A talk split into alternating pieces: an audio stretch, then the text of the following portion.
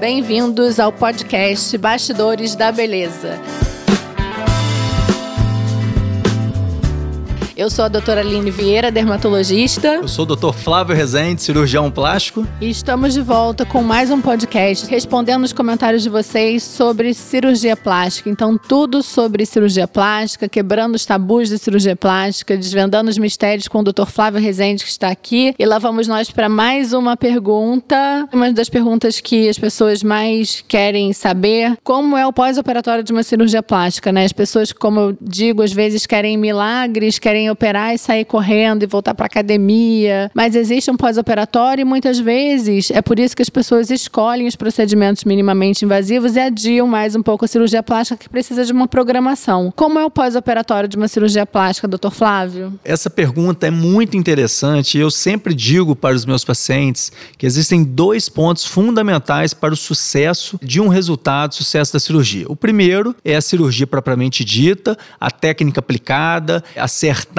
na indicação, em como vai ser realizada essa cirurgia. E o segundo é o pós-operatório. Cada cirurgia tem a sua peculiaridade. Então, assim, é muito comum, por exemplo, numa lipoaspiração, e é obrigatório a gente associar num pós-operatório uma drenagem linfática, para sair aquele edema, aquele inchaço, para não ter fibrose, não ter retrações. É muito comum também, por exemplo, numa mastopexia, mamoplastia, numa cirurgia em geral da mama, a gente solicitar o paciente a ficar com o braço um pouco mais contido, mais colado no corpo, para que na fase inicial da cicatrização, essa cicatriz não evolua com abertura de pontos ou até mesmo no futuro com uma cicatriz anestética alargada. Então, o pós-operatório ele é muito importante. É muito comum estar tá associado a um tratamento de fisioterapia, de drenagem, na maioria das cirurgias. O uso de cintas cirúrgicas, também importante. Existem vários modelos no mercado com qualidades totalmente diferentes.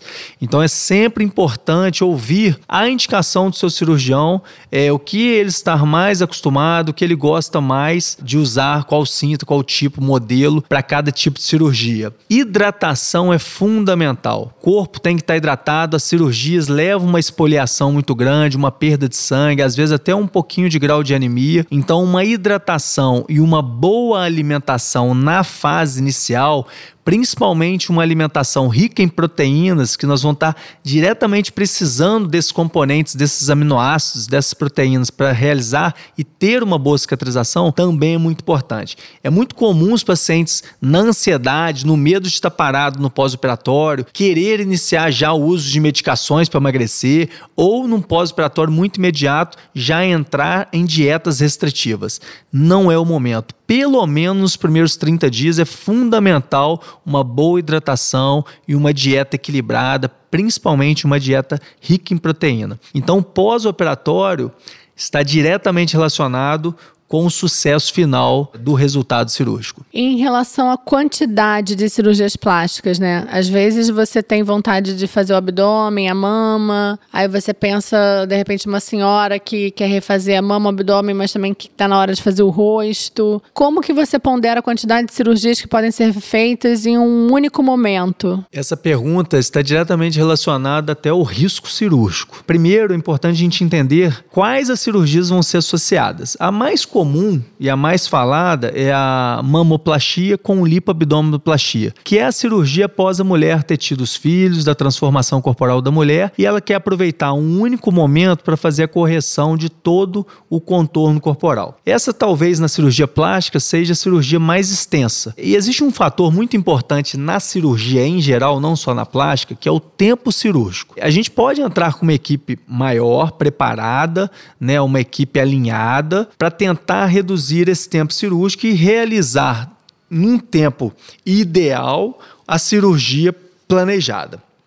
Mas não basta somente o tempo cirúrgico.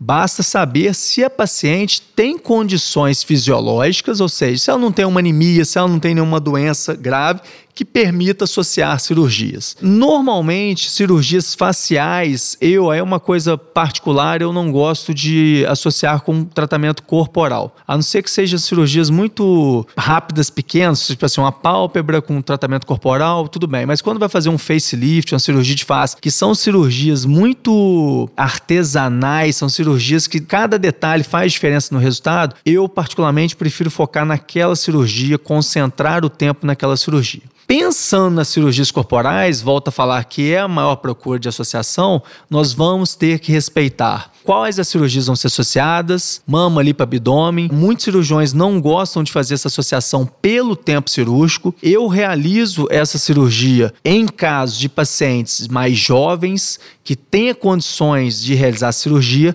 mas eu sempre explico que eu entro com uma equipe maior, como se fosse um chefe de cozinha com os seus ajudantes para servir tantos pratos naquele momento. Então eu entro com uma equipe maior, pessoas da minha confiança, cirurgiões plásticos da minha confiança, para a gente poder finalizar aquela cirurgia num tempo ideal, num tempo que não leve o paciente a, a risco cirúrgico. A partir de quatro horas de cirurgia, os trabalhos mostram que o paciente já aumenta o risco, principalmente de trombose e tromboembolismo que é o que a gente tenta, de todas as maneiras, fazer a prevenção. Então, cirurgia associada é sempre tem que ser visto com muito cuidado, muito bem planejado para poder ser realizada com sucesso, mas principalmente sem risco. Em relação à cicatriz, né? Quando você pensa em plástica, parece que vai moldar uma massinha, né? Mas é um corte, é uma cirurgia. Toda cirurgia plástica deixa cicatriz? Como que é a questão da cicatriz na cirurgia plástica? Isso é muito legal, porque às vezes o paciente ele vem com um ideal, um pensamento, não ideal, um pensamento de que o cirurgião plástico ele tem o poder de fazer um corte, fazer uma incisão para realizar a cirurgia e essa cicatriz vai desaparecer. Qualquer corte, qualquer trauma na nossa pele vai deixar uma cicatriz. O que está no nosso poder é realizar essa cicatriz, tecnicamente falando, de uma forma mais estética possível. E quando possível, esconder essa cicatriz nos sulcos, nas reentrâncias que existem no nosso corpo, nas pregas que existem no nosso corpo. Por exemplo, na mama, o sulco inframamário a gente tenta tenta posicionar e o cuidado de posicionar essa cicatriz exatamente nessa posição, porque quando a mulher em pé, com a posição da mama, cobre essa cicatriz. Uma cirurgia de pálpebra, a gente posiciona a cicatriz dentro do sulco palpebral superior para que quando o paciente esteja com o olhar, com o olho aberto, essa cicatriz fique escondida. Mas toda cicatriz, todo trauma, todo corte vai deixar uma cicatriz. Um outro ponto muito importante sobre cicatrização é compreender que, tecnicamente falando, o cirurgião pode ter sido perfeito, mas aí entra os fatores intrínsecos da cicatrização do paciente. Por exemplo, a coloração, a pigmentação de uma cicatriz. Muitos pacientes e o sonho nosso é que essa cicatriz atinja a cor da pele. É a melhor situação, porque depois que a cicatriz acaba o ciclo de cicatrização, ela atingiu a cor da pele, ela praticamente fica imperceptível. Mas, em média, 30% dos pacientes pode ter uma cicatrização mais clara,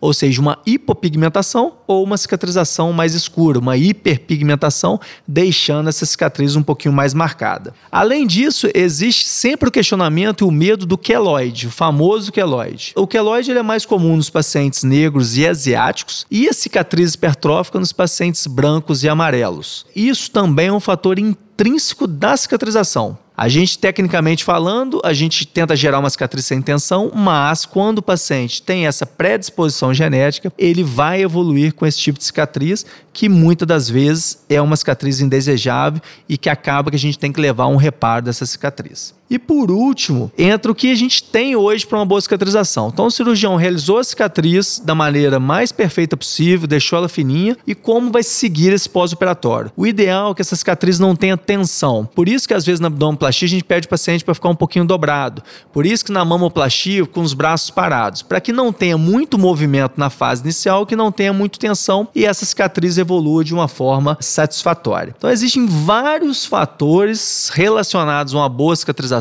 um bom resultado cirúrgico que a gente acaba trabalhando e conversando com os nossos pacientes. Uma outra pergunta que, na verdade, até passei por isso. As mulheres, quando vão chegando próximo aos 40, que decidiram não ter mais filhos, tô generalizando, né? A gente sabe que a maternidade faz com que a barriga fique mais flácida, a musculatura não fica mais tão juntinha, tem uma diastase ali abdominal, depois de amamentar, o peso da mama que aumenta durante a gestação e no puerpério gera uma flacidez da mama também. E eu acho que a vontade de voltar a como era antes dessa fase fase da maternidade, né, é quase que unanimidade entre as mulheres.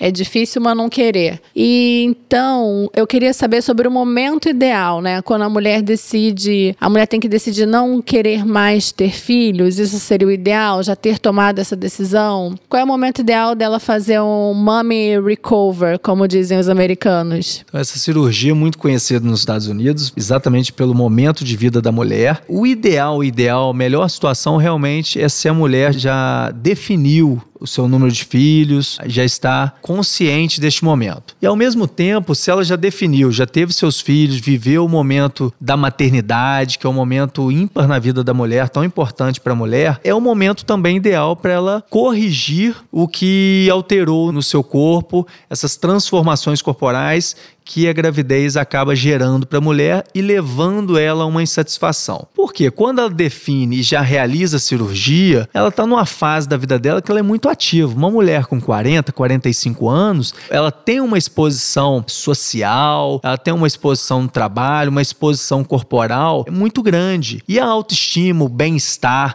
a segurança de estar bem com seu corpo é muito importante. Isso está muito relacionado à satisfação ou até mesmo quadros de insatisfação e retração. Então, se ela estipulou o número de filhos e deseja ter essa correção do que está incomodando ela, o momento ideal é exatamente esse, porque ela tem muito pela frente para aproveitar da vida, com autoestima elevada, sentindo bem, sentindo segurança para colocar qualquer tipo de roupa e ter qualquer tipo de disposição. Mas em relação a quando você se torna mãe, você também ganha outras responsabilidades, né? Então, em relação ao pós-operatório, ela tem que se precaver, por exemplo, de pegar peso. Então, talvez um bebê de seis meses não seja o ideal, de repente seria o ideal para ela, mas não para o bebê que precisa do colo dela. Juntando todas essas situações que ocorrem na maternidade, por exemplo, ela amamenta, a produção produção de glândulas ali para produzir o leite é intensa. Então, existem os ductos lactíferos. Então, quanto tempo após a amamentação ela pode operar? Logo que ela para de amamentar, ela pode se submeter ao procedimento cirúrgico? Como seria o ideal em relação à amamentação e em relação à independência da criança, digamos assim? É, existe uma lenda, é muito comum os pacientes falarem, principalmente de alguns artistas que têm filhos já submetem a cirurgia plástica no mesmo ato. Na verdade, isso é uma grande lenda que é até importante vocês terem esse conhecimento? Existem duas respostas para essa pergunta. Uma, o momento que pode se realizar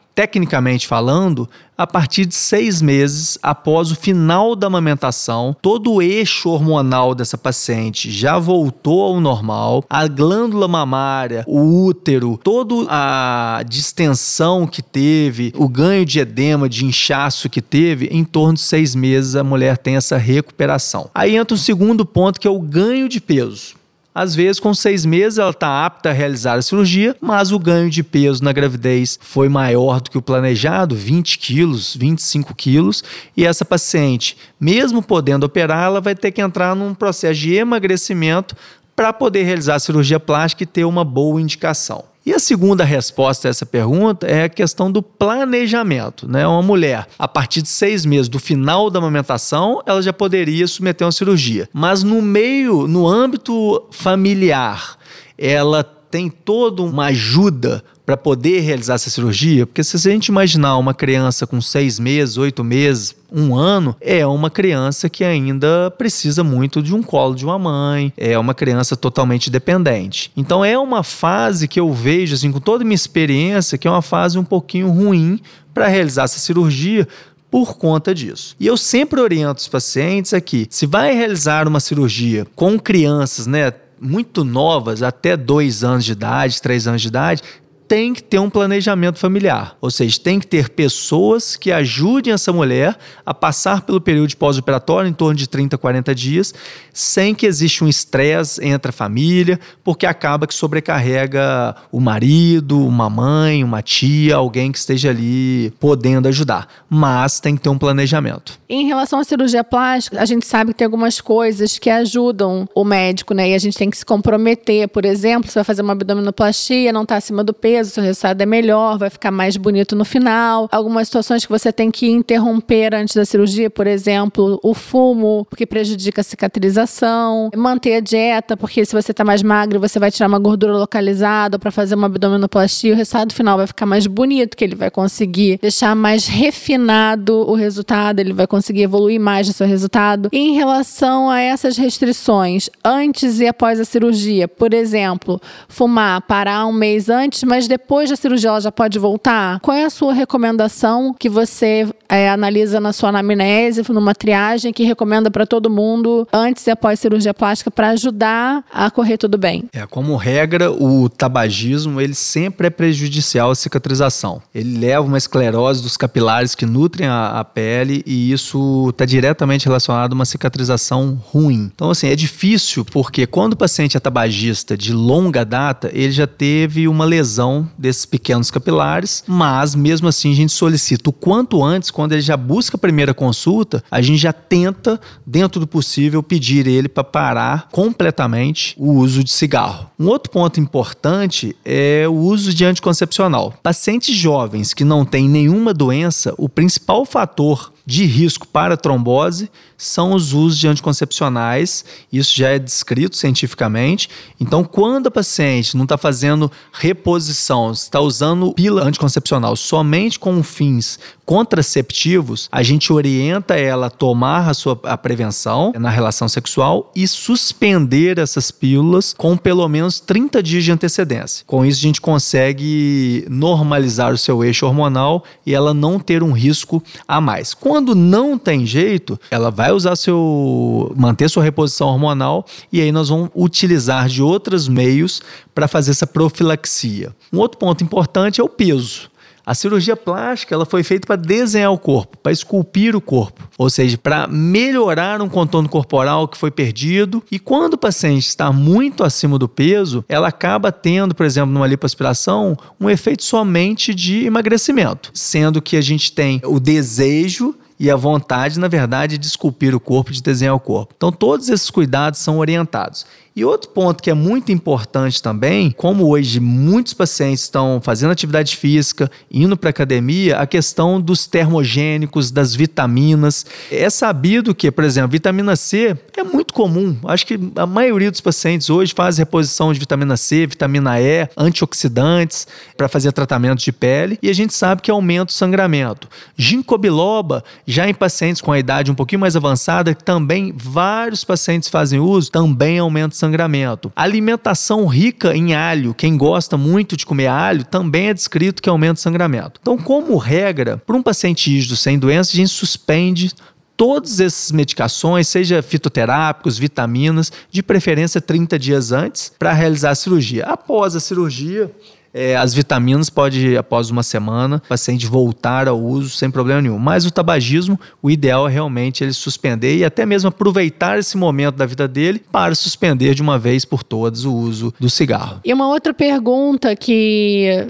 que as pessoas costumam fazer bastante em relação à atividade física, né? Com quanto tempo após uma cirurgia plástica ela pode retomar as atividades físicas na academia, normalmente? Isso vai depender muito de qual cirurgia foi realizada. Se a gente pegar cirurgias que são mais realizadas, por exemplo, mama, abdômen, essas cirurgias, ela tem todo um cronograma que eu passo para o meu paciente. Uma cirurgia de mama e abdominoplastia, normalmente esse paciente nos primeiros 30, 40 dias, ele vai precisar de fazer um repouso e até mesmo manter alguma postura para dar um relaxamento para a cicatrização. Em torno de 30 dias, eu já libero para fazer atividades leves ou seja, uma caminhada, seja na rua ou na academia, mas de preferência em academia por ser um ambiente refrigerado. Se for na rua, é em momentos do dia que não tenha pico de sol, pico de calor, ou seja, bem cedo ou à noite. Após dois meses, esse paciente já está liberado a começar a fazer musculação leve, musculação dos, do braço, das pernas, mas de forma gradual, até mesmo para ele sentir se aquela progressão está compatível com o seu conforto,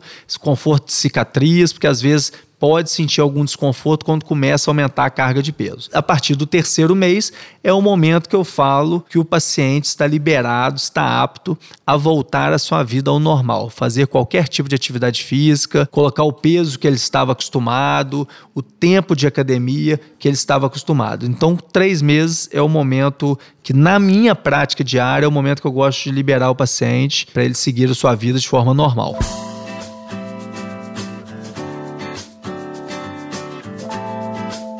Então a gente agradece a quantidade de perguntas que vocês mandam nos comentários. A gente adora receber, é um prazer responder. Aqui é um, mais um canal que a gente pode se comunicar com vocês. Então não deixe de perguntar, não deixe de tirar suas dúvidas. Se tiver uma dúvida mais específica, mande pra gente também que a gente pode abrir um podcast sobre esse assunto e desenvolver bastante sobre ele. É muito especial ter vocês aqui com a gente. Comente também se vocês estão gostando, se está sendo legal, porque é importante saber que isso gera valor e agrega algum conhecimento para vocês, algum tipo de ajuda. Siga a gente lá também no YouTube, tem muito vídeo legal, informativo, YouTube da Clínica VR e nas nossas redes sociais, arroba doutora Aline Vieira, arroba doutor Flávio Rezende, arroba Clínica VR. Espero o comentário de vocês, é, interajam com a gente, é sempre um prazer e até o próximo episódio. Eu sou o Dr. Flávio Rezende, cirurgião plástico. Eu sou a doutora Aline Vieira, dermatologista. Até, Até o, próximo Bastidores, Bastidores da, da Beleza. Beleza. Este podcast foi editado por Felipe Mux